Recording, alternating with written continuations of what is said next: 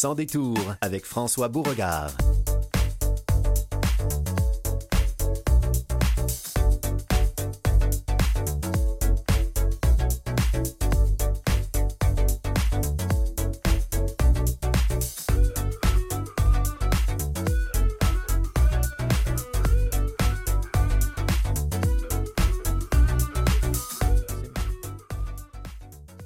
Bonjour tout le monde, ici François Beauregard. Nous sommes le 26 février et nous allons avoir toutes sortes de sujets passionnants aujourd'hui à Sans détour. L'organisme de Charlevoix, la Marée, a produit des capsules vidéo vraiment chouettes euh, destinées aux jeunes qui sont un peu pris dans un rôle de proche aidant et euh, ça peut être lourd à porter. Alors, on va discuter de cette problématique avec Cathy Bergeron, directrice générale de l'organisme La Marée.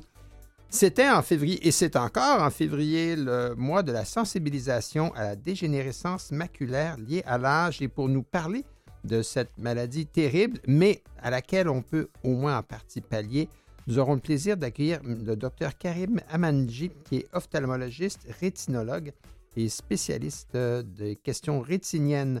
La revue de presse à midi 45 avec Élisane Pellerin.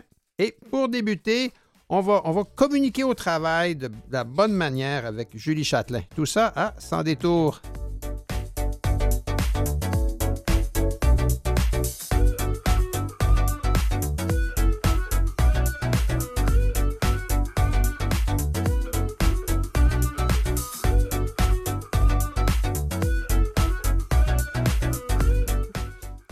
Bonjour Julie, comment ça va?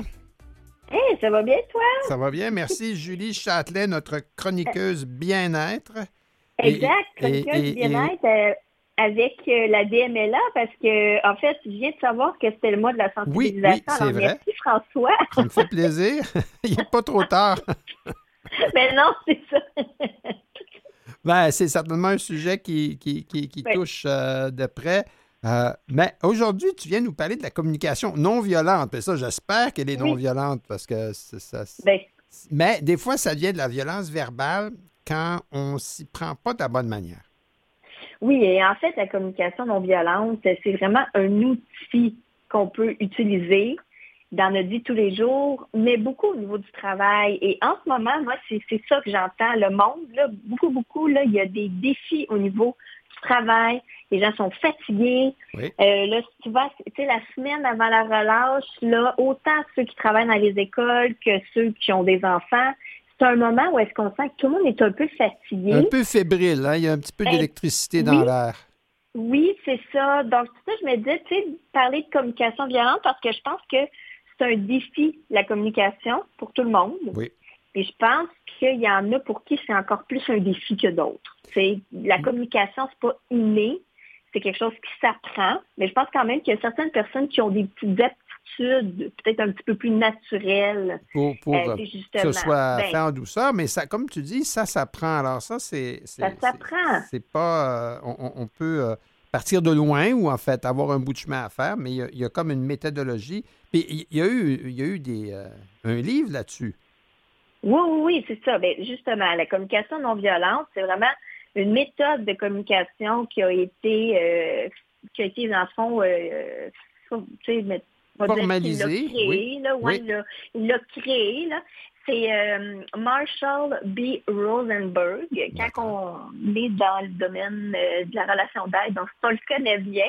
Et dans le fond, selon cet auteur-là, le langage et les interactions qui, euh, ben, qui vont renforcer les aptitudes à donner avec bienveillance et à inspirer les autres le désir d'en faire autant.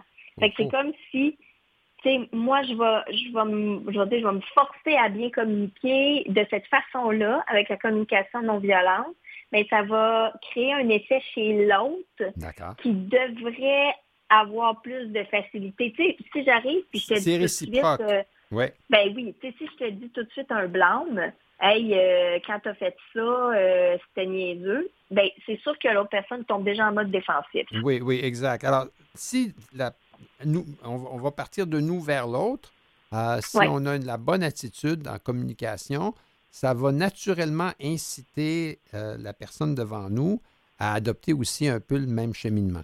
Exact, c'est ça. Et là, ce qu'on voit, ben, en fait, au niveau des valeurs qui vont guider la communication non violente, ben, c'est que ça fait appel à l'authenticité. Donc, on s'exprime avec sincérité. Je me sens comme ça. On parle de nos besoins, on parle de nos sentiments et on ne fait pas, on met pas des jugements sur l'autre. Oui, ça, c'est, on est, les humains, on a, on a le jugement facile parce que il, ben fallait rapidement prendre des décisions quand quelqu'un se présentait euh, devant nous dans le sentier, dans la forêt, là. Euh, ben quand on était chasseur-cueilleur, savoir s'il euh, fallait fuir ou combattre. Exact. Ou, collaborer. Oui, ben oui. Et c'est pour ça qu'on voit que facilement, ben on va on va juger la personne dans ses comportements. si la personne a fait ça, c'est parce qu'elle-même. Mais on lui a même pas demandé pourquoi qu'elle a fait ça de cette façon-là pour essayer de comprendre c'est quoi son besoin à elle de faire ça. C'est comme une personne qui va tout le temps vouloir, euh, tu sais, qu'on dit, voyons, on dirait qu'elle n'a pas confiance, on dirait qu'elle n'est pas capable de faire par elle-même. Et tu sais, si on va chercher le besoin en dessous de ça, c'est ça se peut justement ben, qu'elle a besoin de se sentir euh, en sécurité. Mm-hmm. Mais ça, on dirait que quand tu prends conscience de ça, tu dis, bon, OK, c'est ça qui fait que ces comportements m'amènent à réagir mais elle a besoin de sécurité. Comment je peux y apporter de la sécurité? Il faut, il faut être capable d'être conscient de l'interaction qui est en train de se créer. Il ne faut pas être uniquement nous-mêmes dans la réaction. Non. Mais ben non, c'est ça. C'est ça qui est un défi. Tu sais, puis un, truc qu'on faisait en relation d'aide, c'est que moi, j'étais en mode, euh, je vais dire, aidante. Et là, l'autre personne me dit un peu comme, tu sais, qu'est-ce qu'elle ressent? De qu'est-ce qu'elle, comment qu'elle me, comment qu'elle me perçoit, je vais dire comme ça. Et moi, je dois rester juste dans l'accueil de qu'est-ce qu'elle est en train de me dire et non de tomber dans Hey, tu me connais pas, euh, je suis pas de même pantoute. Oui, exact, tout à fait. Oui. Mais juste de dire, je peux entendre ton discours ou est-ce que tu es peut-être en train de finalement pas me connaître du tout, du tout. Exact. ça, ça va arriver beaucoup de travail. Oui, ben c'est pour ça qu'il faut être à la fois authentique, faire preuve de bienveillance envers l'autre, c'est-à-dire un peu comprendre d'où cette personne-là part, si je peux dire, quel est mm-hmm. son, euh, son point de vue, puis son prisme, qui peut être euh, peut-être euh, parfois difficile à, gérer. Puis là, il faut que les deux, les deux les interlocuteurs et interlocutrices doivent e-, être partie prenante à la discussion. Là. Il faut que tous les deux y mettent du sien. Oui, et, dans le fond, les deux sont responsables. C'est vraiment ça. Tu sais, on prend un bout d'écharpe, là. Mm-hmm. moi, si je tiens mon bout, puis toi, tu tiens ton bout, OK, là, on, peut communiquer. Si toi, à l'autre bout, t'échappes, tu laisses tomber l'écharpe, j'ai bien beau vouloir communiquer, mais ça va jamais se rendre. Ça va, ça va tomber par terre, donc on ne peut pas dans ce temps-là. C'est impossible. Ça prend vraiment chacun qui tient son bout d'écharpe pour que ça circule. Dans le fond, on voit que la communication non violente, elle va reposer sur quatre principes. Vraiment. C'est observer sans évaluer, identifier et exprimer ses besoins et ses sentiments, faire une demande avec sincérité et recevoir avec empathie. Ça, c'est vraiment la communication violente. Puis ça, on dit juste observer sans évaluer. Bien, ça veut dire qu'on est capable de regarder la personne, d'observer sans la critiquer, on n'est pas dans euh, déjà nous-mêmes, vu qu'on la juge, ben il y a comme une fermeture qui va se créer naturellement parce qu'on n'est pas ouvert à l'autre. On est juste dans Hey, ça. Je la connais et comme hein? ça. même. Encore une fois, voilà. Encore une fois, parce que ça, c'est ça, là, c'est qu'il se passe souvent les mêmes comportements. Ça reste qu'on est humain. Parce que tu parlais du milieu du travail où on a on va avoir à l'intérieur, dans une journée ou dans une semaine, euh, plusieurs interactions avec souvent les mêmes personnes. Puis au mm-hmm. début de chaque interaction, c'est difficile de faire abstraction de ce qui s'était passé la fois précédente. Exact. Puis dans le fond, ce qu'on voit, c'est ça, c'est que c'est tout le monde qui travaille à la même place, mais c'est pas des gens qui ont nécessairement des points en commun, là. Oui. C'est ça qui est le défi aussi, là pas des gens qu'on a choisis, qu'on a dit, ah oui. Euh, on dit qu'on ne choisit pas sa famille, mais on ne choisit pas ses collègues de hein? travail non plus.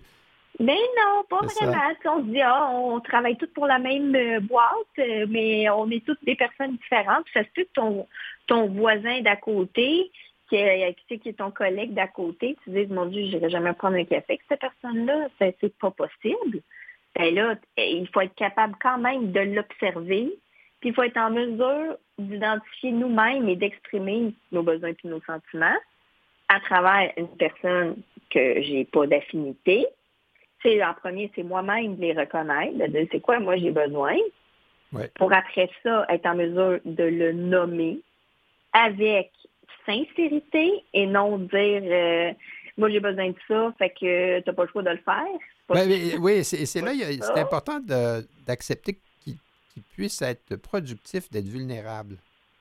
Mm-hmm. Parce qu'on a, à prime abord, l'impression que d'être vulnérable, c'est pas à notre avantage. Exactement. Mais non, c'est le contraire. Parce que ce qu'on voit, c'est qu'il y a plus de chances d'avoir une réponse positive quand je parle de moi-même, de mon besoin. Ouais. Tu sais, exemple, c'est euh, que même avec les enfants, même avec, tu sais, peu importe, quand on parle de nous-mêmes, moi j'ai besoin qu'un matin, tu, tu, euh, tu prépares ton lunch parce que là, maman, elle a mal à la tête ce matin. C'est juste ça, c'est différent de prépare ton lunch, euh, puis go embraye, là, tu sais. Oui, fait c'est là la différence. C'est pour ça que parler avec sincérité, bien, ça va nous amener aussi à recevoir avec empathie. Parce qu'après ça. Parce que l'autre aussi doit, ou on l'espère, la personne devant nous va s'exprimer aussi euh, avec euh, sincérité, va nous, ben va, nous donner ses sentiments, va nous exprimer ses sentiments et ses besoins. Alors là, il faut nous aussi faire preuve d'empathie puis de recevoir ça. Là. Ben oui, ça marche parce qu'on ne sait pas ce que l'autre, on sait pas ce que l'autre va nous dire. Ça se peut que ce que l'autre va nous dire, ça ne va pas nécessairement faire notre affaire aussi.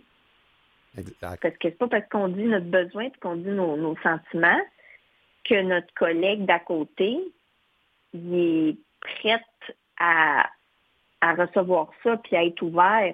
Mais au moins moi, il faut pas être euh, en train de te faire une, une vendetta, là, tu sais, puis de créer une espèce de, de, de, tu sais, c'est ça, là, puis là, d'aller parler dans le dos de cette personne-là ah, avec mes autres collègues, puis, mais non, c'est ça. Là, là, là, ça dégénère quand... ça dégénère, donc d'accueillir ce que l'autre va me dire. Ben, ça, ça, me fait, oui, ça me fait penser, Julie, quand tu parles de, de cette relation-là, qui peut être certainement dans le milieu du travail, mais je pense aussi euh, à, nos voisins, voisines, les gens qui habitent ben euh, au même étage que nous ou euh, avec qui on partage, mettons, la même cour en arrière ou des, ainsi de suite, le même palier d'escalier. on ne mm-hmm. connaît pas ces gens-là. Ce qu'on a en commun, c'est d'habiter presque à la même adresse. Oui, exactement. On, est égaux, puis il faut être capable de régler les, les différends qui pourraient survenir dans le voisinage. Mm-hmm. Puis une chose qui est vraiment euh, importante, c'est de reformuler. Fait que ça, là, c'est une bonne stratégie. C'est de dire vraiment, est-ce que j'ai bien compris? Est-ce que c'est ça que tu voulais me dire? Ça, ça permet que l'autre personne, ah, ben non, c'est pas ça que je voulais dire, c'est ça. Ah, OK, parfait. Mais ça, de reformuler régulièrement, ça va aider à toutes les interprétations, euh, que même si la personne elle nous a parlé avec sincérité, ça se peut qu'on n'ait même pas compris. Qu'on n'ait pas compris, tout à fait. Puis, ça. évidemment, si on passe sur, une base comme quoi on n'a pas compris le, même message, ben là, ça va à, nouveau déraper. Ben, Julie, c'est, ce que tu nous donnes comme outil, c'est précieux. Euh, ce que je retiens, c'est que ça part euh, d'une capacité, je dirais une intelligence émotive, d'être capable de, se voir soi-même et mm-hmm. de voir l'autre euh, sans porter de jugement. Et à partir de là, ben, les choses peuvent aller mieux. Mais pour ça, il faut être calme. Hein. Il ne faut, pas, il faut pas monter sur ses grands chevaux avant même que ça commence. C'est ça, exactement. Voilà. Je te souhaite une belle semaine au travail. merci toi aussi. OK, ben à la prochaine. Merci, Julie. bye. bye.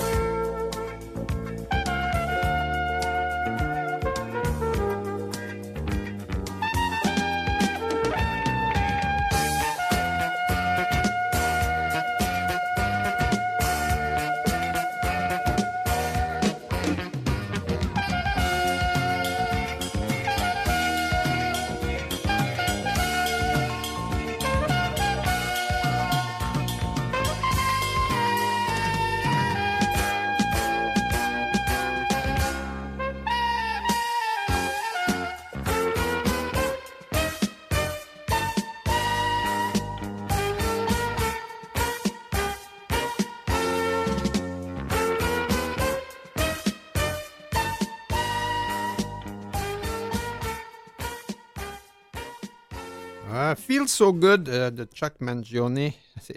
En passe de devenir une chanson thème de notre émission, M. Tessier. Nous avons le plaisir d'avoir en notre compagnie Mme Cathy Bergeron. Bonjour. Bonjour. Vous êtes directrice générale de l'organisme La Marée, euh, organisme qui, qui, qui, existe depuis 33 ans. Alors, euh, ça, fait, ça fait longtemps que vous faites du bien dans la région de la Malbaie, Charlevoix. Et, et aujourd'hui, on va parler des capsules vidéo que vous venez de mettre euh, en ligne, de créer, qui sont mhm. particulièrement destinées aux jeunes proches aidants. Et, et, ça, mhm. c'est vraiment un, groupe de personnes qui sont un petit peu oubliées dans la prochaine danse. Oui, tout à fait. Ben c'est ça. On, s'est attardé un peu à, cette euh, clientèle-là parce que force est de constater que les jeunes euh, peuvent être très tôt impliqués dans, la prise en charge d'un proche qui vit une problématique en santé mentale.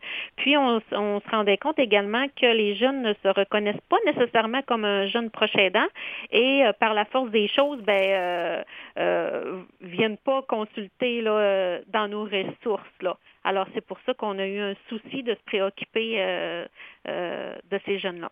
Et, ces capsules-là que j'ai eu le plaisir de visionner, d'abord, je peux vous dire qu'elles sont très bien faites. en, termes, en termes de qualité de production, euh, l'image, le, le, message passe très, très bien. si des gens sont, ont déjà eu le plaisir d'aller dans la région de la Malbaie, ils vont reconnaître tout de suite que c'est à la Malbaie. Oui. Il y a des beaux paysages, puis on voit l'escalier qui descend sur la grève, là, puis tout ça. Là. J'avais l'impression d'être, euh, d'être retour, retour, en vacances. Mais cela dit, euh, ces capsules-là, euh, est-ce que ça fait longtemps qu'elles sont disponibles?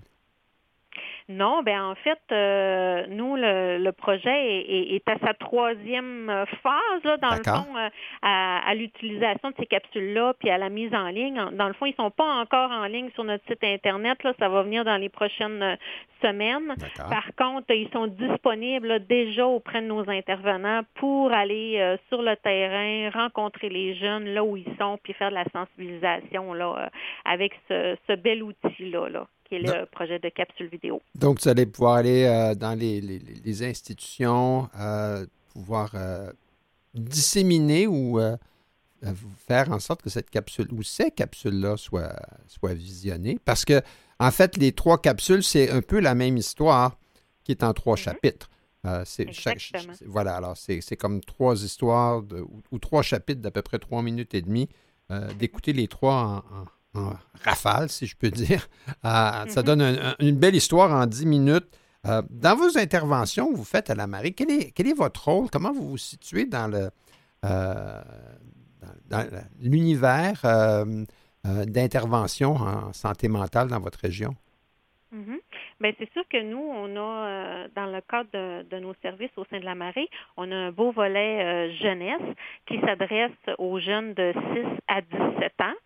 Euh, puis à l'intérieur de ce beau volet jeunesse-là, ben on, fait à la fois de l'intervention individuelle auprès des jeunes, on fait également de l'intervention familiale auprès des parents, euh, euh, on fait aussi des ateliers de groupe avec les jeunes dans différents groupes d'âge là pour bien les situer. On fait un camp de jour également, des activités de répit parce qu'on sait que ces jeunes-là ont besoin de répit également pour se sortir là, de, de cette problématique-là qu'ils vivent au quotidien. On fait des activités découvertes. Alors, euh, on, a, on a plein de services là, qui est mis en place là, pour, euh, pour aider euh, nos, nos, beaux jeunes là, dans le cadre de notre volet enfance jeunesse à la marée. Parce que c'est pas c'est pas évident pour une adolescente dont mettons la mère ou le père vit des problèmes de, mm-hmm. dépression profonde, chronique, ou d'autres mm-hmm. formes de, de problématiques de santé mentale on va, ça crée beaucoup d'isolement. Euh, on ne veut pas inviter ses amis à la maison. Euh, non. On, est un peu gêné, ainsi de suite. On a tendance soi-même à se replier. Alors, est-ce que la meilleure façon de rejoindre ces jeunes-là, est-ce que c'est par le milieu scolaire?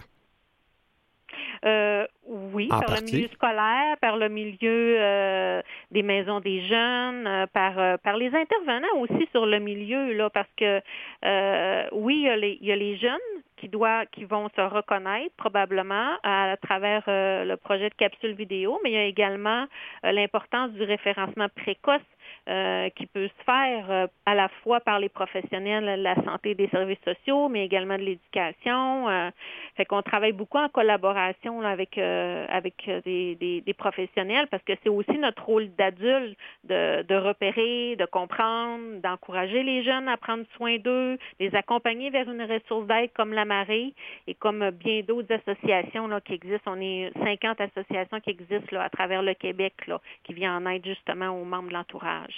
D'accord. Et, oui, et, ça peut être au moment où la, euh, la prise en charge du parent qui a une problématique de santé mentale, bien là, en, s'interrogeant un peu sur le milieu familial puis les ressources, bien, il va peut-être apparaître que la première ressource, ça va être euh, quelqu'un qui a 14 ans qui est à la maison.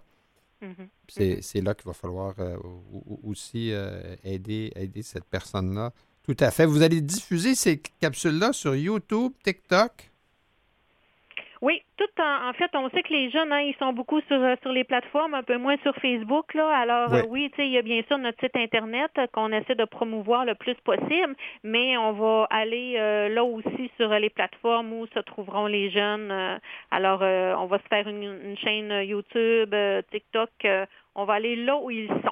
Le but, c'est de repérer le plus de gens possible, puis que ça ait aussi pas juste une portée dans notre région, euh, la belle région de Charlevoix, mais également une portée là, à travers tout le Québec, là, parce que c'est ça un peu le but aussi, là, euh, d'offrir des services euh, aux jeunes proches aidants à travers tout le Québec. Là. Ah oui, parce que une fois que c'est rendu sur une plateforme de ce genre-là, il n'y a, plus, a plus de limite. Vous n'êtes plus dans une MRC, là. Hein? Exact. c'est ça. C'est rendu. C'est ça notre plus grand souhait, c'est que les jeunes ils se reconnaissent puis qu'ils puissent là, aller vers des, belles ressources là, euh, comme la nôtre. D'accord. Mais comme, les, jeunes qu'on voit dans vos capsules, ce sont des gens de la région? C'est, parce que, aussi bon que soit-il ou soit-elle, on n'a pas l'impression que ce soit nécessairement des, des comédiens, comédiennes professionnels. Non, non, exactement. Ils ont été là, recrutés là, de par euh, celui qui a, qui a euh, euh, conçu nos capsules vidéo. fait que c'est vraiment des jeunes de la région qui ne sont pas nécessairement des membres de l'entourage, qui ont bien voulu se prêter au jeu et puis soutenir notre cause là, pour, pour rejoindre les jeunes. Alors, je, je dois là, vraiment souligner le jeu d'acteurs de ces jeunes acteurs-là dans les capsules. C'est on sent vraiment leur émotion. Euh, puis c'est ça le but, c'est que on, vive une émotion. Il n'y a pas beaucoup de mots, mais euh, juste par le visuel, par l'émotion, par le choix de la musique, euh, tout est là, là pour qu'un jeune puisse se reconnaître. Bravo, exact. Et à la Marie, qu'est-ce que vous faites à part du volet jeunesse? Vous faites beaucoup d'autres choses? Oui, tout à fait. Ben nous, on s'adresse à tout membre de l'entourage, dans le fond, et on, accompagne, on soutient les proches qui vivent euh, une problématique euh, d'une personne qui vit une problématique en santé mentale. Puis euh, voilà, nos services, c'est un peu comme dans le volet jeunesse, l'intervention psychosociale. on offre des activités de sensibilisation, des activités de répit, des groupes d'entraide. On a aussi un service de père aidance famille. on fait, on offre de la formation, des conférences, des ateliers. Alors, il y, y a beaucoup de services là, au sein euh, de notre organisation. Oui, parce qu'après 33 ans, là, vous n'avez pas, pas pensé à ça hier matin, ça c'est sûr. Euh, dans, dans, dans les, euh, les jeunes, vous avez été capable quand même d'aller en rejoindre puis d'en aider depuis, je vois ça dans votre, sur votre site, que depuis 2012, il y en a déjà une centaine qui ont été aidés par la marée. oui. vos bureaux, il y en a à La Malbaie, à Baie-Saint-Paul? Exactement, c'est ça. Euh, on couvre tout le territoire de Charlevoix et puis euh, il y a un peu plus de 100 jeunes qui ont utilisé nos services là, depuis euh, l'implantation de notre volet jeunesse là, en 2012. D'accord. Ça, c'est un suivi qui doit se faire à long terme parce que c'est des fois, c'est peut-être juste une rencontre, mais la problématique elle-même ne disparaît pas. Alors, ça, ça, ça, des fois, ça ne va pas en s'allégeant. Non, exact, c'est ça. Puis on a, euh, on, voit vraiment, c'est sûr qu'il y en a qui viennent pour une rencontre, il y en a qui, qui viennent pour plus des activités de répit. Euh, puis ce qui est beau là-dedans, c'est qu'il y a des jeunes qui nous suivent depuis plusieurs années. Puis maintenant, euh, il y en a qu'on rencontre dans leur vie d'adulte maintenant parce qu'ils sont des jeunes adultes. Puis c'est là qu'on peut voir l'impact qu'on fait sur ces jeunes-là à long terme. Là. Ah, ben, Bravo, Mme Bergeron. Merci à la marée. Euh, on, ira sur YouTube, euh, TikTok pour voir ces capsules-là, encore une fois, qui sont magnifiques et très elles vont direct au but. Alors, ah, ça va, ça va faire des petits chaussures. Merci. Merci à vous.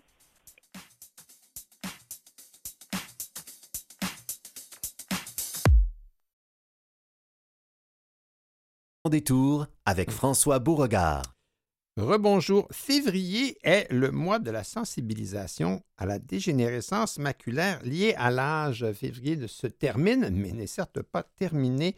Pour nous parler un peu plus de cette maladie, de la recherche, du dépistage, et ainsi de suite, j'ai le plaisir d'accueillir le docteur Karim Amanji. Bonjour, docteur.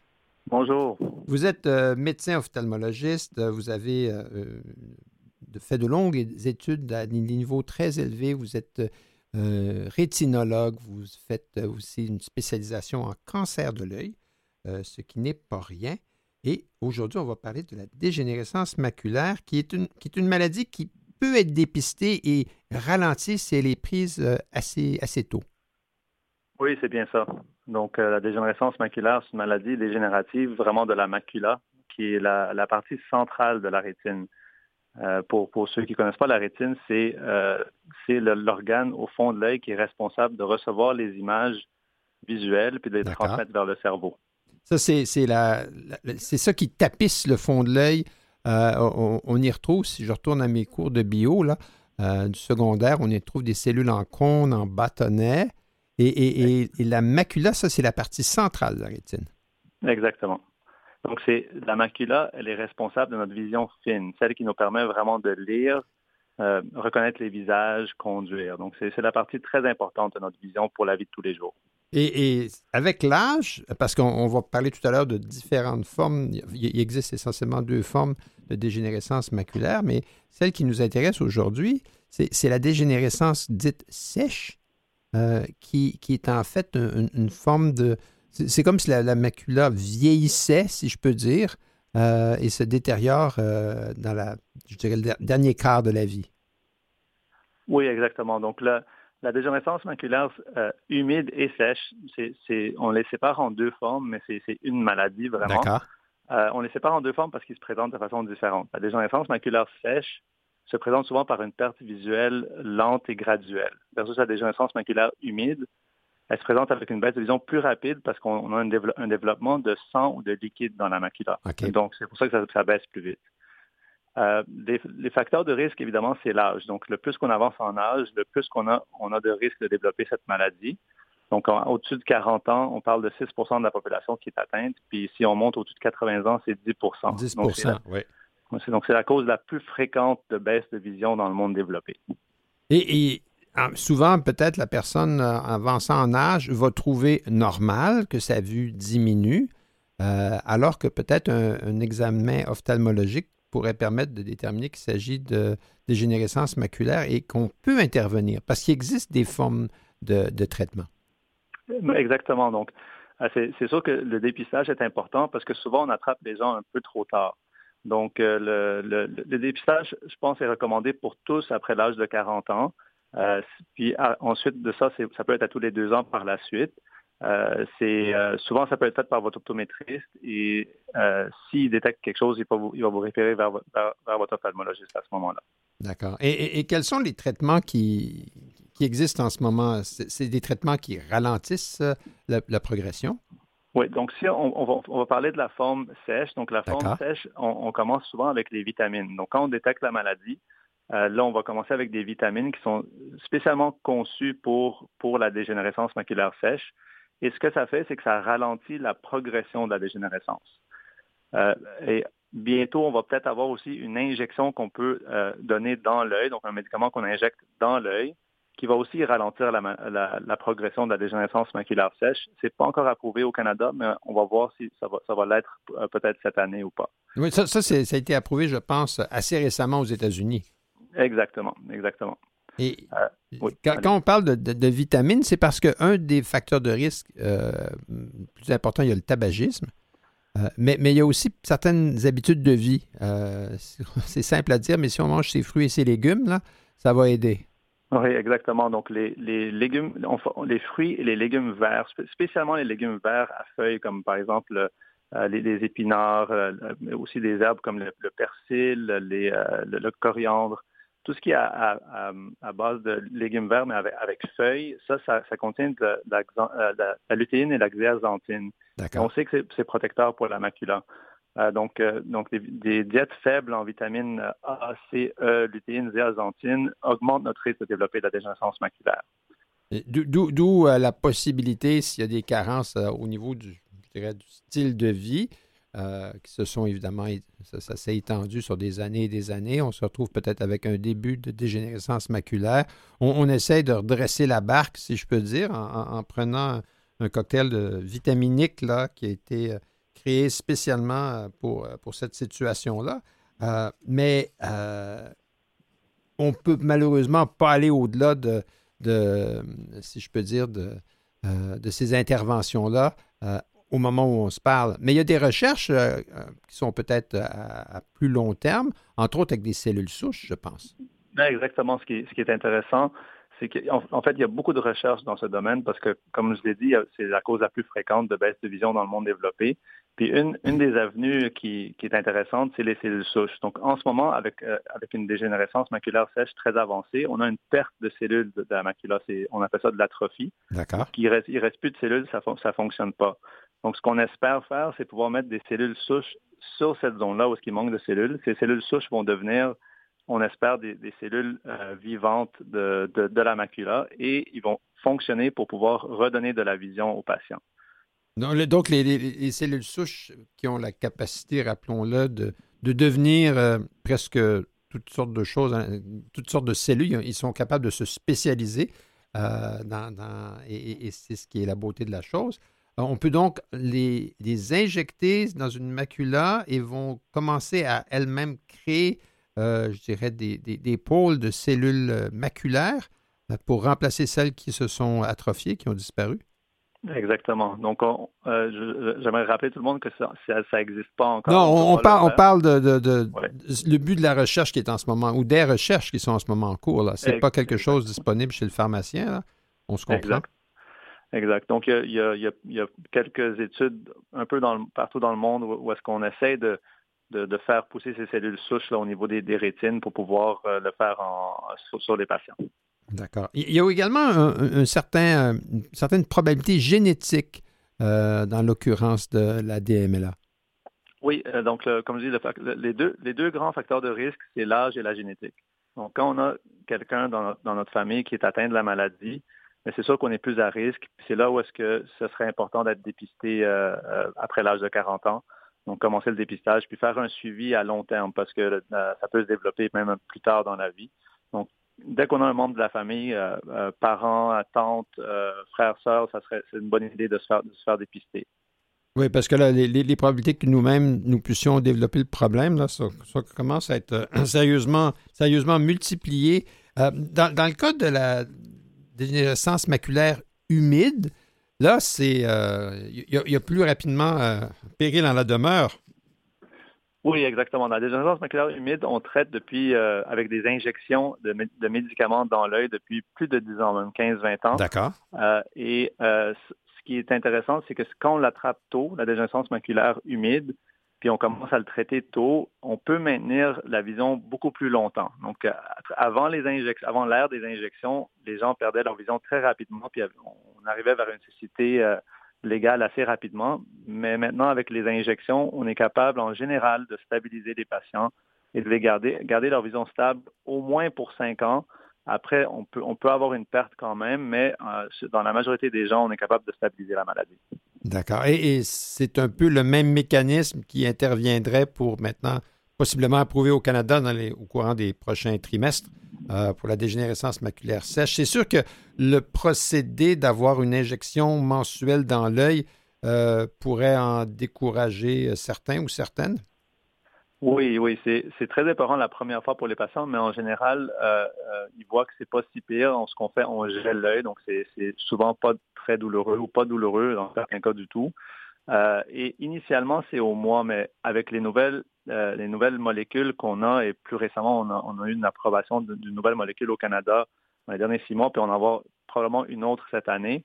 Euh, qui, ce que ça nous permet, c'est de diminuer le fardeau de traitement. Donc, à la place d'injecter le patient à chaque mois, on pourra l'injecter à chaque deux, trois, quatre mois dans beaucoup de patients. Pas tous les patients, mais une bonne, bonne euh, proportion de patients, on peut les injecter moins fréquemment que ce qu'on faisait il y a quelques années. Donc, ça deviendrait moins intrusif? Oui, tout à fait. Parce que euh, on ne veut pas que les gens craignent le traitement et que ça leur ça, crée une hésitation, parce qu'encore une fois, ça commence au moment du dépistage.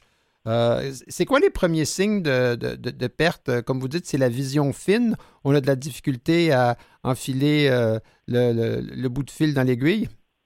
Oui, oui. Puis aussi la lecture. Souvent, les patients vont commencer à, nous dire qu'ils ont de la misère à lire. Donc, avoir la difficulté à lire, ça peut être plusieurs choses, mais c'est sûr que après un certain âge, qu'on a euh, un changement assez, euh, euh, assez marqué de, la vision de lecture, c'est bien d'aller faire vérifier parce que ça peut être la dégénérescence maculaire. Donc la lecture ou bien la distorsion dans la vision. Les lignes, les lignes droites commencent à devenir plus croches Souvent, c'est des cadres de porte, cadres de fenêtre, ou bien les, même, même lire un texte, on voit les, lettres commencent à bouger. Là, ça, peut, ça peut être la dégénérescence maculaire à ce moment-là. D'accord. Parce que souvent, on va associer ça à la presbytie, qui est, une, pathologie bien plus simple qu'on corrige avec des, des, verres, là, euh, qui est souvent reliée euh, à la fin de la quarantaine. Mais euh, après ça, si ça continue, ben c'est une question de dégénérescence. Il existe, je pense, des tests assez faciles pour dépister la dégénérescence, là, où on, fait, on, regarde des petits quadrillés à l'écran, puis on est capable de déterminer si notre vision commence à être floue. Alors, peut-être que ce serait une bonne chose d'en parler à son ophtalmologiste ou avant ça, peut-être l'optométriste. Ben, docteur Amanji, merci beaucoup. merci à vous. Je pense que ce qui compte pour tout le monde à l'écoute, c'est d'aller prendre un rendez-vous, de faire un dépistage assez précoce euh, s'il commence à y avoir des signes de perte de vision centrale, parce qu'il y a de l'espoir. on, peut, on peut freiner la maladie. Il faut pas. Et, parce que malheureusement, ce que l'on aura perdu va être très difficile à récupérer. Alors, euh, ça ne sert à rien de reporter le rendez-vous au calendrier grec, n'est-ce pas? Exactement. Ben, merci. Et puis, ben, on, espère que quelqu'un, quelque part, ira se faire dépister, puis on va avoir sauvé une perdue. Merci. Bonne, bonne, bonne journée j'ai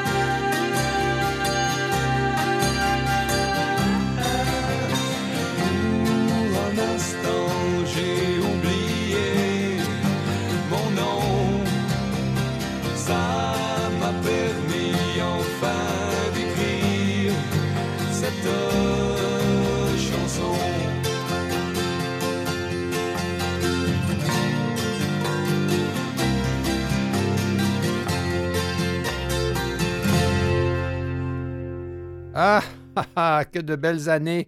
Voilà, c'était la semaine dernière, le 50e anniversaire de la sortie du premier album du groupe québécois Harmonium. Euh, et, vous avez reconnu certainement euh, cette pièce-là. Ça vous rappelle peut-être vos belles années.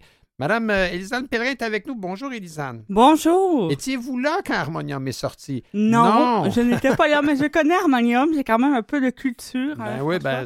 Je lis dans mon iPod. Ah, ben c'est... Si je peux me permettre de faire le, discours de la personne plus âgée, j'avais 16 ans quand c'est sorti. C'est ça, moi, j'étais, j'étais même pas une idée dans la tête des parents. pas encore Mais je peux vous dire que toute la génération qui avait 15, 16, 17, 18 ans, 20 ans à ce moment-là, là, ça l'a rempli nos soirées. Oui, il y a eu quelques fêtes là-dessus. Oui, ah, ça l'a rocké dans les sous-sols. Euh, mais cela dit, on, va, on, repart pour la revue de presse aujourd'hui. Oui, et on commence euh, comme d'habitude en France.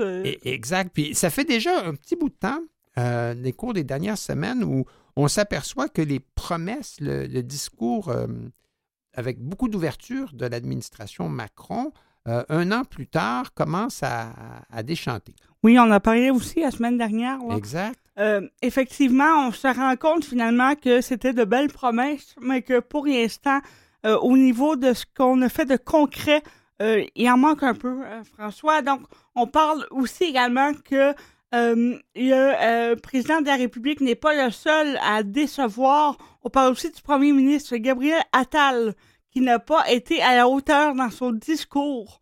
On parle d'un discours, donc, où euh, il aurait euh, omis de parier des personnes en situation de handicap. Euh, il aurait donc omis de, faire des, des, annonces par rapport au, programme qu'on mettrait en place, à des actions concrètes à mettre en place. Il n'a mentionné qu'il y a personnes en situation de handicap qu'en pariant de l'éducation. Euh, parce qu'évidemment, en France, l'éducation pour les personnes en situation de handicap, ça reste à améliorer. mais euh, c'est tout ce qu'il a fait. Donc, on lui rapproche en fait de ne pas avoir euh, mis des actions concrètes, de ne pas avoir parlé assez des personnes en situation de handicap dans son discours et d'avoir volontairement omis cette population française. L'Association des paralysés de France parle, euh, et c'est très direct, d'un discours bâclé, vide et excluant, euh, très, très déçu, justement, de. Je dirais que c'est de l'absence, en fait. C'est comme euh, coupable par omission. Effectivement. il a été question, encore une fois, de quelques mesures comme celle de la gratuité des fauteuils roulants, mais la semaine dernière, on en parlait et cette mesure-là est, est, presque un cadeau empoisonné. Oui, mais en fait, on, parle, euh, on parlait la semaine dernière que la plupart des fauteuils roulants utilisés par les Français n'entraient pas dans les critères de ceux qui seraient remboursés. Et quand on parle de, remboursement, euh, un remboursement total n'en serait pas au bout de, au bout de la ligne parce qu'il y aurait des plafonds et qu'il y aurait justement beaucoup de critères d'exclusion. Donc, euh, effectivement, on apparaît la semaine dernière et là, cette semaine, euh, on, revient euh, un peu à l'attaque au niveau des associations parce qu'effectivement, euh, ne pas parier de cette population-là, c'est un peu de, dire nos priorités sans les dire. Hein. Exact. Et, la seule fois qu'il a été question d'handicap dans ce, dans ce discours, dans cet énoncé de politique générale du premier ministre Gabriel Attal, qui a été nommé il y a quoi, cinq, six semaines à ce poste, euh, il parlait entre autres de l'éducation, alors que l'on sait que le financement des accompagnants d'élèves en situation de handicap est, un problème. Oui, euh, on en a parlé dans les dernières euh, semaines. Il manque beaucoup d'accompagnants et les gens sont rendus à faire des annonces sur Internet pour essayer de trouver des, accompagnants. Il y a des enfants qui ne peuvent pas entrer à l'école parce qu'ils n'ont pas d'accompagnant. Et donc, ça devient très, très difficile. Et aussi, il y a des enfants qui, juste, n'ont pas accès à l'école, tout simplement, parce que leurs besoins sont considérés comme étant trop importants pour ce qu'on a en place pour eux. Donc, il y a des enfants qui ne sont pas scolarisés et il y en a beaucoup. Oui, parce que là, là-bas, c'est comme intégration ou rien. Oui, voilà. C'est comme tout ou rien. Voilà. Mais ça, nous amène à parler des, du handicap dans un sens plus large avec euh, les, personnes euh, politiques. Oui, toujours en France, euh, il y a un article qui est sorti cette semaine comme quoi, en fait, euh, la plupart des personnalités publiques qui avaient des handicaps variés cachaient leur handicap, ce qui montre un peu qu'il y a encore une espèce de honte au niveau du handicap et que les personnes en situation de handicap qui sont politiciens, qui ont donc une tribune pour en parler, préfèrent ne pas le faire, alors que certaines associations, encore une fois, pensent que c'est leur devoir euh, d'en parler et de, montrer en fait que même avec un handicap, on peut avoir des postes euh, élevés au niveau de la politique et euh, d'être en fait des modèles pour les jeunes en situation de handicap. Et ce n'est pas ce qui est fait à l'heure actuelle. Oui, et on cite entre autres le, cas de Jean-Luc Mélenchon, qui, est un, des leaders de la gauche, candidat au présidentiel. Euh, qui s'est livré un peu sur le tard. Euh, c'est, une fois que c'est devenu euh, un peu incontournable que finalement, il a, reconnu qu'il y avait un, handicap auditif. de la même façon, le ministre Stéphane Séjourné, ministre des Affaires étrangères, qui avait été. Qui, avait laissé un peu les gens pantois parce que dans un discours, ses phrases manquaient de, cohérence ou euh, la prononciation n'était pas juste, ben, finalement, il a dit ben, c'est parce que je, vis avec une dyslexie euh, profonde. Oui. Euh, et donc, c'est un peu comme si on, cache le handicap à moins de se faire vraiment prendre au dépourvu. Puis là, ben là, on le dit. Quand, on est obligé de le faire, mais c'est un peu, voilà, c'est un peu un aveu honteux ou c'est vu comme étant un aveu un peu honteux. Euh, plutôt que comme étant une force, hein, comme étant quelque chose qu'on pourrait mettre de l'avant et qu'on pourrait justement rendre positif pour les jeunes. Donc, ça, ça, voilà, ça donne un goût un peu amer parce que euh, ça, ça donne un, exemple négatif comme quoi euh, il faut se cacher ou comme quoi ce serait justement faut pas en parler, négatif. alors, on, est encore loin quand parce que je pense qu'il y a différentes étapes. Un, il faut d'abord les déclarer, puis voir à normaliser la réaction des gens, puis qu'après ça, ça devient ce, n'est plus un événement ou un sujet en soi et que ça se banalise. Puis là, à ce moment-là, bien, les personnes en situation de handicap deviennent euh, acceptées dans la société. à part entière, parce que c'est rien d'extraordinaire. Et, je peux me permettre de faire, il y, a, un parallèle qui a été fait dans cet article-là avec le premier ministre, justement, euh, Gabriel Attal, qui parle ouvertement de son homosexualité euh, dans son discours politique. et, comme quoi, ben, c'est un, euh, c'est un non-événement, pour euh, calquer l'expression anglaise non-event. Euh, et, cela est très bien. Mais pour ce qui est du handicap, on n'est pas encore rendu. On n'est pas encore rendu là et c'est malheureux. En fait, on voit de plus en plus de gens s'afficher au niveau justement de la différence de genre ou, de, de, l'affirmation sexuelle. Par contre, au niveau de l'handicap, on n'est pas rendu là et on devrait, pourtant, on est en 2024, mais euh, il y a encore beaucoup de chemin à faire. Encore euh, de chemin, oui, euh, tout à fait. au niveau de la France, comme un peu partout ailleurs, je pense que dans un peu partout dans les pays industrialisés, on voit un peu la même chose. Exact. Ça me fait penser à l'excellente biographie de Franklin Delano Roosevelt que j'ai lue il y a quelques années, qui relatait justement comment tous les efforts qui avaient été faits pour que ça ne se sache pas. oui, pour, pour, cacher en son, fait. son handicap. Là. et voilà. on, dans la même, dans la même volée, parce qu'il y a plusieurs hommes politiques, femmes politiques qui ont appris à vivre dans un milieu de communication avec un bégaiement. Oui. Et euh, le, le, le, bégaiement il devient plus euh, accepté.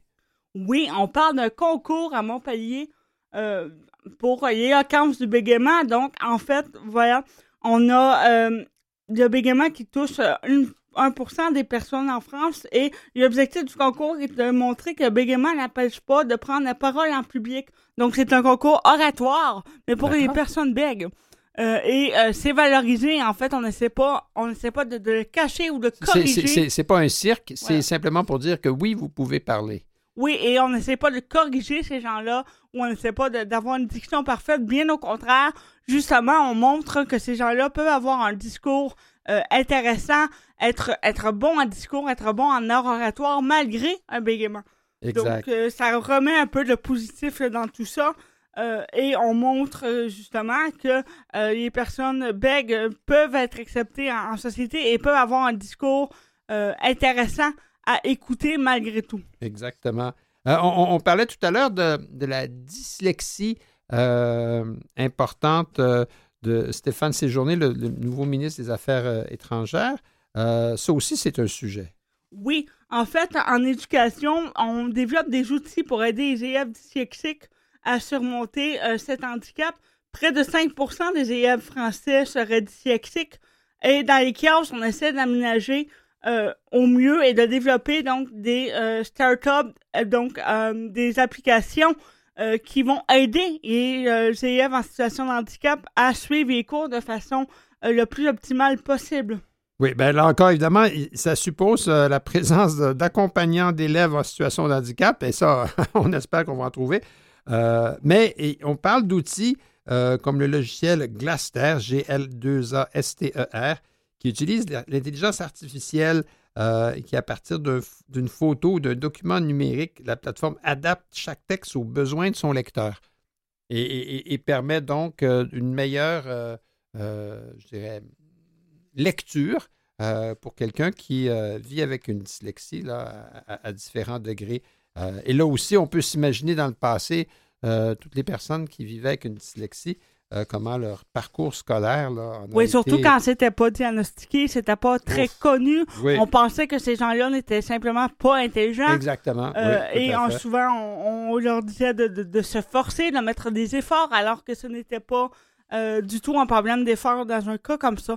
c'est encore assez nouveau qu'on reconnaît la dyslexie et qu'on reconnaît que ça a des effets sur le cerveau qui, malgré l'effort des, des, élèves, leur rendent la vie extrêmement difficile. Exactement. Bon, on espère que ces, ces, initiatives-là vont, vont aider euh, à, faire un pas dans la bonne direction. Là, j'entends la. j'entends dans le creux de l'oreille euh, l'indicatif. On va partir quelques minutes, Elisane. Euh, mais on n'a pas fini. On va parler de chômage chez les personnes âgées. On va parler des trains aussi en Europe.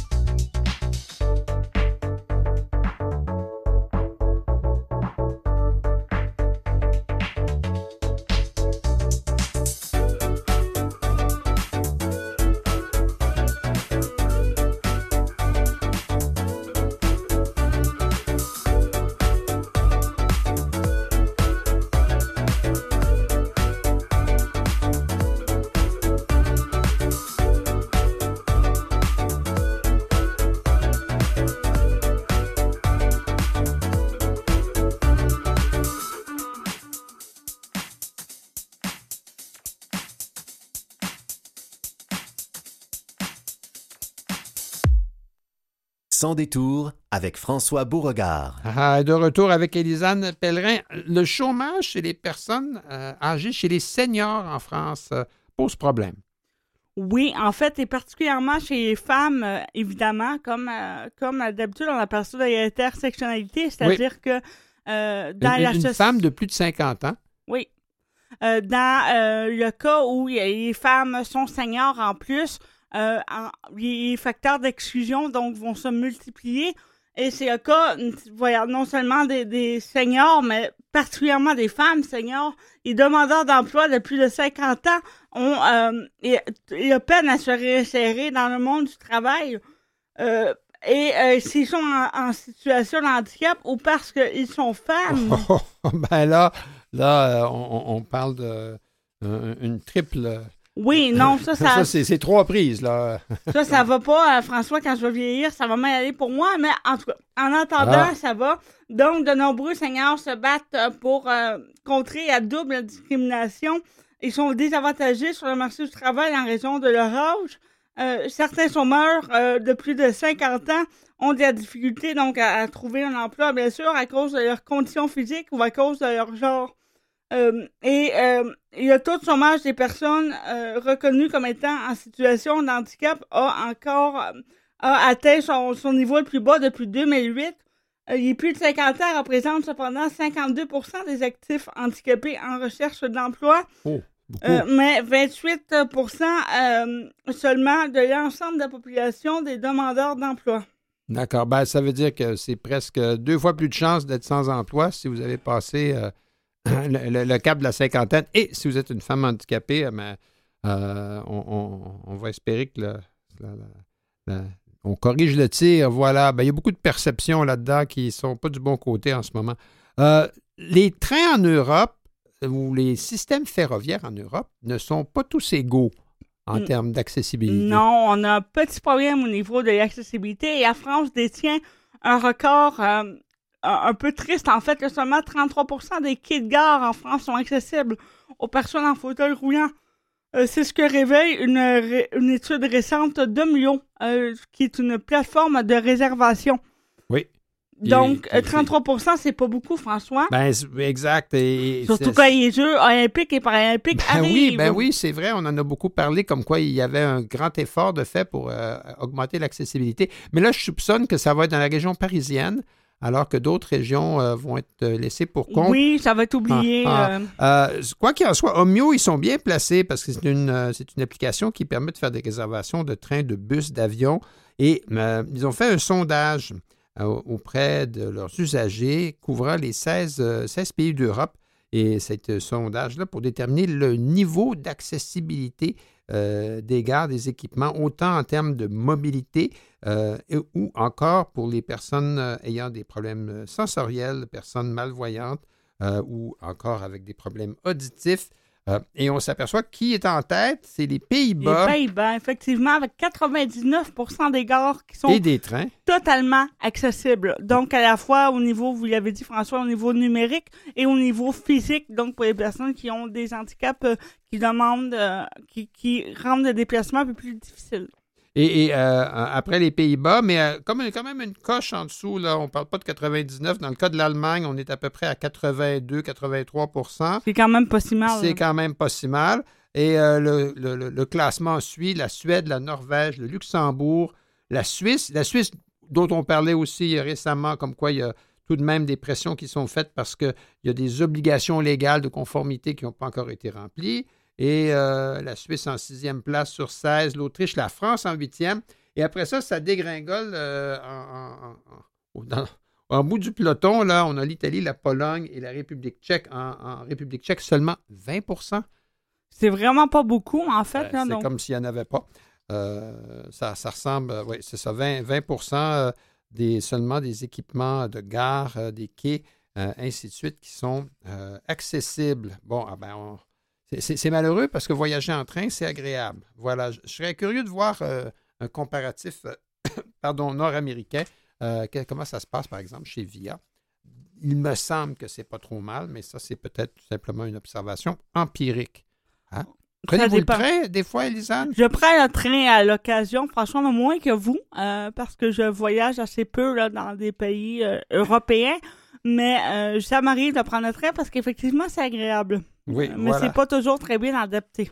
Ça, c'est juste. Enfin, on pourrait parler une fois ou une autre euh, de qu'est-ce qui arrive dans les trains suédois, mais euh, ça, c'est une blague. on en a déjà parlé. On en a déjà parlé dans un autre médium. Il y, a, un film qui vient de sortir euh, qui était en fait en compétition au Berlinade, le festival de films qui s'est terminé la semaine dernière. Et, ce, ce, film s'appelle A Different Man. Oui, ou un homme différent, si je le traduis en français. Et c'est un film qui interroge la beauté et le handicap et qui euh, remet en question justement nos perceptions comme quoi un handicap serait négatif, serait quelque chose à cacher ou serait quelque chose de honteux. Euh, ça remet aussi en question la place pour les acteurs avec un, avec un handicap visible dans le cinéma où on le sait, c'est une industrie très glamour, une industrie oh, où On, très tapis rouge. On valorise beaucoup la beauté physique et bon, la minceur et tout. Et donc, euh, voilà, le film remet en question tous ces préjugés-là euh, sur euh, ce que devrait être un acteur et, à quoi il devrait répondre comme critère. Dans à Different Man, à Edouard qui était de neurofibro, neurofibromatose, oui, oui.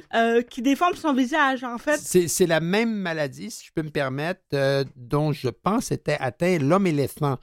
Euh, oh. qui été le sujet d'un autre film il y a peut-être oh, 20 quelques années. Là, oui, je n'ai pas la référence. Ça fait, ça fait un, visage qui est vraiment différent. Oui. Donc, effectivement, forcément impossible de le cacher, il faut l'assumer. Euh, et donc, euh, il y a, l'acteur qui, qui, qui, joue cette personne-là qui joue Edouard a lui-même un handicap, bien sûr.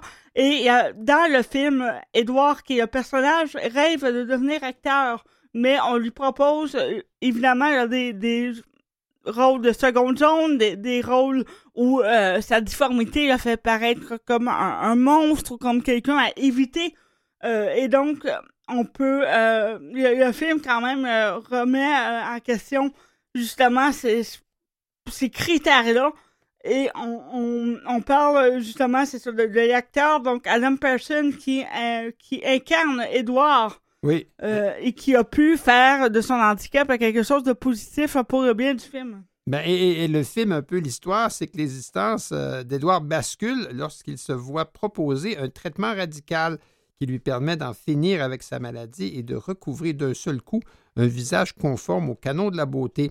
Et à ce moment-là, bien, sa vie tout d'un coup devient une réussite, c'est magnifique. Mais il rencontre quelqu'un, Oswald, qui, qui, vit avec le même handicap qu'il avait et qui, malgré tout, s'en est bien tiré. Euh, comme quoi son handicap n'était pas une condamnation euh, du destin, de la fatalité. Alors euh, voilà, donc ça, ça, remet un peu... ça fait réfléchir. Oui, voilà, sur le privilège de la beauté et de toutes les, perceptions qu'on peut avoir sur l'apparence. ça me fait penser au film de Mask là, avec, avec Cher aussi. Bon, on en reparlera une autre fois. Voilà. Revenons chez nous, hein, plus euh, plancher des vaches, on s'en va en Alberta. Oui, on s'en va en Alberta, c'est quand même un peu loin, mais euh, on, revient de notre côté de l'Atlantique à tout le moins. Les Albertains euh, qui ont une déficience sensorielle, c'est-à-dire des personnes aveugles ou des personnes sourdes ou ayant une basse vision, n'ont pas le droit de recevoir une carte de stationnement euh, oh. pour les personnes en situation de handicap, donc pour avoir accès aux euh, stationnements qui sont réservés aux personnes en situation de handicap. Plus, près de l'entrée du magasin, voilà, dans le stationnement. Et, ça, ça, je peux vous dire, euh, c'est c'est vraiment une discrimination qui est, qui est faite comme par des gens qui, qui, ne vivent pas en situation de handicap, de toute évidence. Non, clairement. Ah, et ils se disent, ah, ben quelqu'un qui a des restrictions de mobilité, on peut concevoir que ce soit important que leur auto soit stationné près de l'entrée du magasin. OK, parfait. Et ça, ça me semble tout à fait juste. Mais comme une personne qui a une basse vision ou une absence de vision ah, n'a pas de problème aux jambes de, à, ah, prime ben abord, on pense qu'il n'a pas besoin d'être près. Euh, Exactement. Et ça, je peux vous dire que l'Alberta, qui est la seule province, semble-t-il, qui, qui, fait cette distinction. Euh, oui, parce que les autres provinces canadiennes euh, n'imposent pas. Oh, voilà. Voilà, parce que c'est sûr que je vais vous donner un exemple très personnel je, suis handicapé visuel et je ne conduis pas d'auto parce que ça serait dangereux pour tout le monde. Soit. Mais cela dit qu'on euh, on, me reconduise et que la personne qui me reconduit stationne dans le fond du parking et là, il faille que je marche 300 euh, mètres sur de l'asphalte avec des autos qui reculent puis des gens avec des paniers. C'est sûr que c'est moyen sécuritaire. C'est pas la meilleure idée du monde. Ah, alors, c'est justifié que la personne en situation de handicap, bien qu'elle ne conduise pas l'auto, c'est lié à titre de passager puissent débarquer de l'auto et, euh, accéder au magasin d'une façon sécuritaire. Et, les personnes qui ont des problèmes d'audition peuvent tout à fait conduire une auto. Alors, ce n'est pas un problème de mobilité, mais là, encore une fois, ça va être une question de perception dans un milieu. Parce qu'un un parking, c'est le Far West. Là. Oui, oui, clairement. Tout d'un coup, il n'y a pas de code de la route dans le parking. Sont, les gens sont plus ou moins prudents. Voilà. et toujours pressés. Alors, on souhaite euh, aux Albertains qui vivent avec euh, des limitations sensorielles de pouvoir avoir euh, la permission de se stationner pas trop loin de l'entrée du magasin Grande Surface. Les critères d'exclusion actuels ont créé des obstacles importants pour les Albertains aveugles ou vivants avec une basse vision et c'est une cause pour laquelle l'INCA, entre autres, est, est montée aux barricades. Plusieurs provinces, la Colombie-Britannique, l'Ontario, le Québec, la Nouvelle-Écosse, Terre-Neuve, le Yukon, ont déjà adopté des critères d'admissibilité en conséquence. Alors, il reste que près de 160 000 personnes en Alberta qui sont touchées par la cécité ou la basse vision euh, se retrouvent dans le fond du parking dans un parcours du combattant. Oui, voilà. évidemment, c'est toujours quand on a besoin qu'il n'y a pas de stationnement proche et que tu vas te retrouver dans le fond. Voilà. Ben, merci beaucoup. Ben, on va se retrouver au Québec après la pause.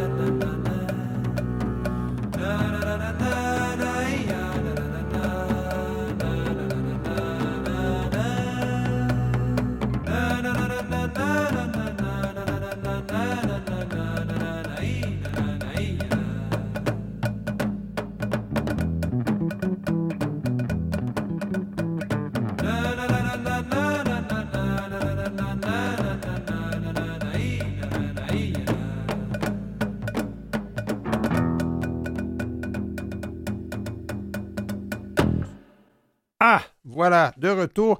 Eh bien, on, va parler d'un sujet euh, qui, n'a pas fini de faire couler beaucoup d'encre et, qui semble maintenant attirer l'attention de certains euh, partis d'opposition à Québec. Oui, on parle donc de Québec solidaire et de son porte-parole en matière de finances, Arun Bouzaï, qui a déposé donc le 20 février un projet de loi visant l'abolition des pénalités aux rames de retraite des, des prestataires d'une rame d'invalidité au régime des rames du Québec. On en a parlé, François, la dernière semaine. Donc, les personnes euh, sont pénalisées euh, lorsqu'ils atteignent un certain âge. 65. Euh, 65 ans. et en fait, évidemment, c'est un non-sens puisque les personnes qui sont atteintes d'invalidité donc ne peuvent pas retourner travailler et n'ont évidemment pas souhaité en arriver à cette condition-là et donc les pénaliser euh, au niveau monétaire, quand ils atteignent 65 ans, ça ne fait que qu'augmenter les problèmes au niveau de la pauvreté de ces gens-là. Il n'y a aucune autre juridiction au Canada qui inflige une injustice pareille envers les personnes aînées en situation de handicap. C'est pourquoi euh, Québec solidaire a décidé d'épouser la cause euh, et de déposer cette semaine un projet de loi pour abolir cette discrimination. Je ne sais pas jusqu'où la loi va, va se rendre euh, dans, le processus euh, parlementaire euh, parce que on, il y a CAC est majoritaire et la CAC quand même a, pris une position qui était plutôt réfractaire. Oui, voilà, et on parle quand même de voir des retraites, des, pensions de retraite donc diminuer de 18 à 24% ce qui est énorme, surtout dans la situation actuelle où tout coûte très cher. Et, on, peut voir en fait même que précédemment, euh, deux décisions déclarant cette pénalité discriminatoire, une de la Commission des droits de la personne et de la jeunesse en 2017 et une autre du Tribunal administratif du Québec pas plus tard qu'en juillet dernier, ont été contestées par le gouvernement. Euh, les, même au, point là que en fait les bras nous en sont tombés un peu quand on a vu que c'était contesté. Il y a eu des difficultés qui ont été faites pour obliger les personnes en cause de venir témoigner en personne. Oui, on en euh, parlait il y a quelques semaines. exact. Et en fait, les organismes pour les personnes handicapées du Québec ont récemment même déposé une plainte à l'ONU contre le gouvernement du Québec.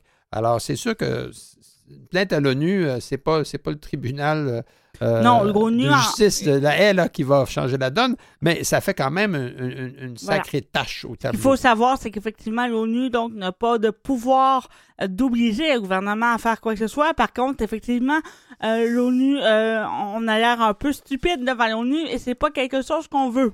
Voilà, exact. Alors, on verra c'est quoi le parcours de ce, de ce projet de loi. Oui, ben en fait, comme ça a été comme Québec a, demandé à faire revoir le jugement, ben ça aussi, on va suivre ça dans les prochaines semaines, dans les prochains mois. Ça prendra un peu de temps.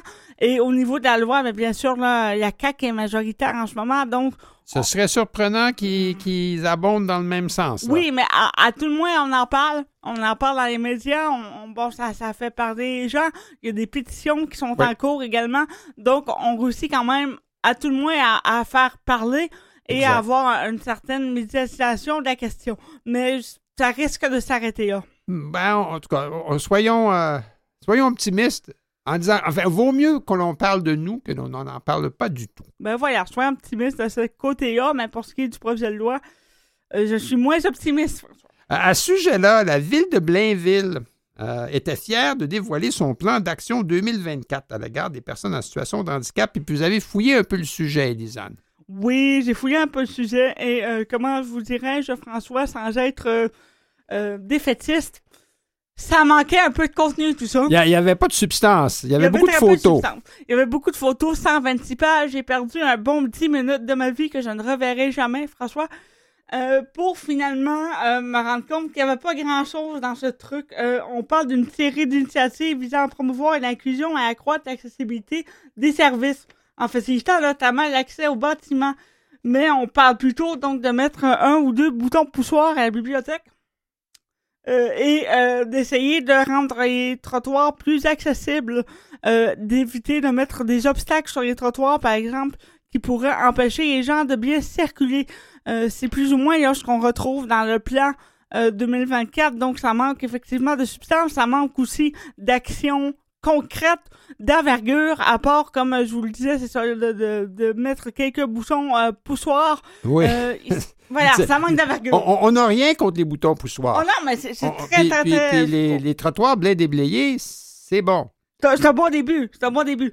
Mais, ça manque d'ambition. Ça manque un peu d'ambition, exact. Il faut rappeler que les, les, villes du Québec sont tenues de déposer euh, un, plan d'action à l'égard des personnes en situation de handicap, un plan d'accessibilité. Euh, et, on voit euh, certaines villes qui profitent de l'occasion pour mettre en place des plans ambitieux qui sont bien suivis et, qui font une différence. Et ça, c'est chapeau. Dans le cas de la ville de Blainville, en tout cas, notre, première impression, c'est que c'est un peu court. C'est un peu court. Et, effectivement, il y avait beaucoup de photos. On se vantait également d'avoir accueilli des personnes différentes au niveau de, de, la maison hantée à l'Halloween et de leur avoir permis d'avoir un moment juste à eux euh, qui, qui pouvait les rendre plus confortables au niveau de la maison hantée. Euh, c'était pas mal ça, la, gros, le gros moment au niveau 2023, ah. au niveau de l'accessibilité. Ben, enfin. C'est ça. Encore une fois, c'est pas mauvais, mais c'est pas beaucoup. Et, s'il y a quelqu'un de la ville de Blainville qui nous écoute, on serait heureux de vous accueillir. On salue l'initiative. On salue l'initiative. Et on aimerait vous avoir à notre micro. Mais si vous voulez qu'on se parle, moi, je vous fais ça gratuit. Je vous donne de très, très bonnes idées. Euh, je vous donnerai mon numéro de téléphone en privé. Ben, dans ce sens-là, une Québécoise demande que les chiens d'assistance en santé mentale soient certifiés comme animaux d'assistance. Euh, oui. Et, ça aussi, c'est une situation euh, qui. Les, chiens d'assistance pour les personnes handicapées visuelles sont tolérés, mais finalement, disons qu'il y, y, a une certaine acceptation dans les lieux publics. Bon. Mais quand il s'agit de chiens d'assistance en santé mentale, là, il y a encore un, gros, un gros progrès à faire. Ben, vous parliez du Far West tout à l'heure, euh, François. Le problème avec les chiens d'assistance, c'est qu'effectivement, c'est le Far West en ce moment. C'est-à-dire qu'il euh, y a beaucoup de gens qui, malheureusement, essaient d'entrer des chiens qui ne sont pas formés. Euh, ah. Dans les magasins, c'est un grave problème. On n'a pas de, certification. une certification qui est reconnue par tout le monde au niveau du, Québec. On n'a pas donc euh, quelque chose qui est, euh, comment on dit? Euh, standardisé. Standardisé, merci François.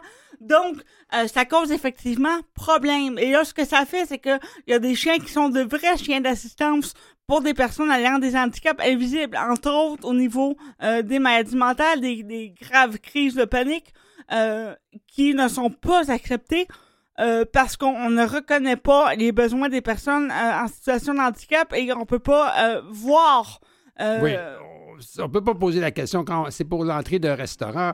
Euh, les restaurateurs ne seront pas là à poser des tests puis à demander si ça ne marche pas, si ça ne marche pas. Et, comme vous dites, c'est que d'autre part, il y a des gens qui abusent. Oui, il y a des gens qui abusent du système. Euh, et, ça fait que, voilà, les restaurateurs, les personnes dans, les magasins deviennent très réticentes parce qu'ils s'en sont fait passer quelques-unes.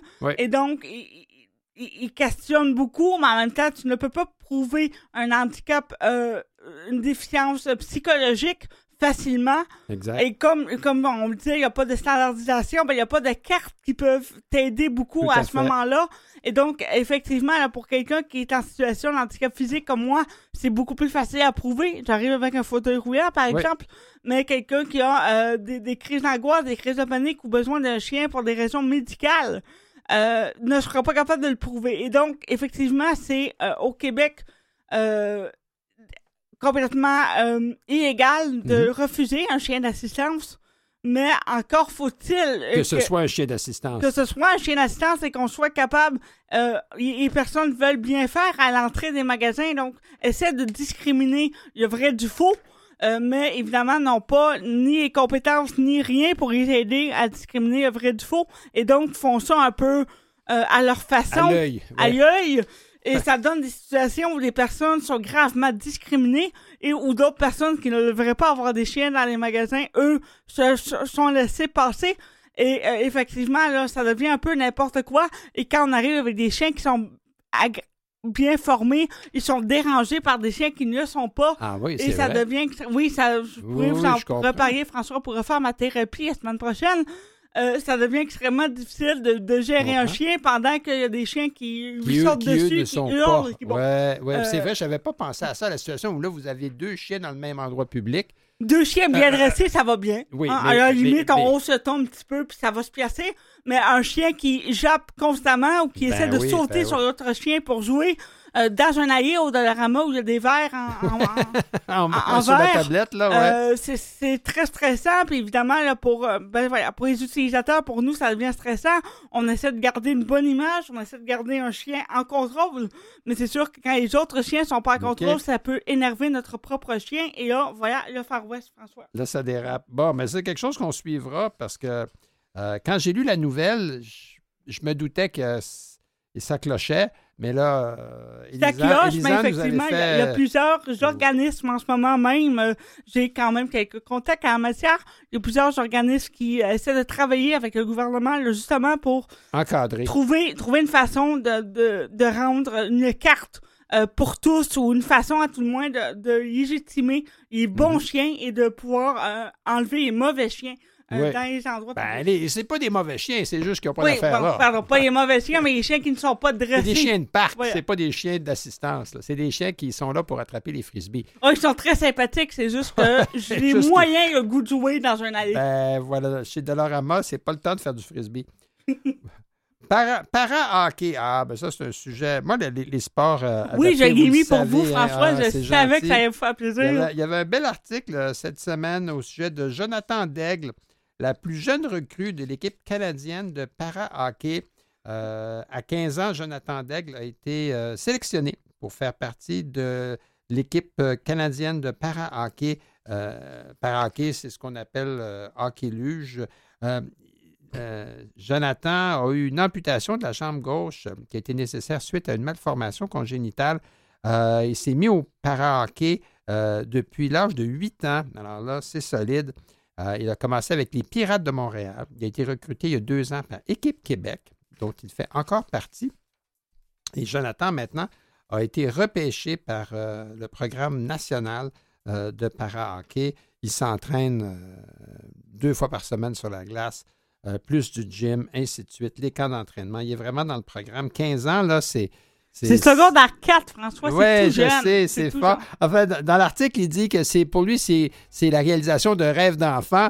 Euh, c'est sûr que ça fait sourire. Ben, à 15 ans, tu as encore le droit de rêver, euh, Jonathan, et c'est très bien. Euh, c'est de Mais c'est un bon accomplissement. Puis, en effet, qu'on en parle dans les médias, encore une fois, ça remet un peu de positif sur le handicap et ça permet à des jeunes qui seraient dans une situation similaire euh, de, rêver, de voir qu'effectivement, tu peux faire du sport et être actif, même si tu as un handicap euh, quelconque. Tout à fait. La semaine prochaine, d'ailleurs, on va parler de hockey euh, pour les personnes handicapées visuelles, de hockey sonore. Je vous en dis pas plus. On remercie Elisane. Merci encore. Merci. À la semaine prochaine. Et de l'autre côté du miroir, hein, comme dans Alice au Pays des Merveilles, Mathieu Tessier, voilà, à la technique. Claire Guérin, à la recherche. Et on vous dit à la semaine prochaine, tout le monde.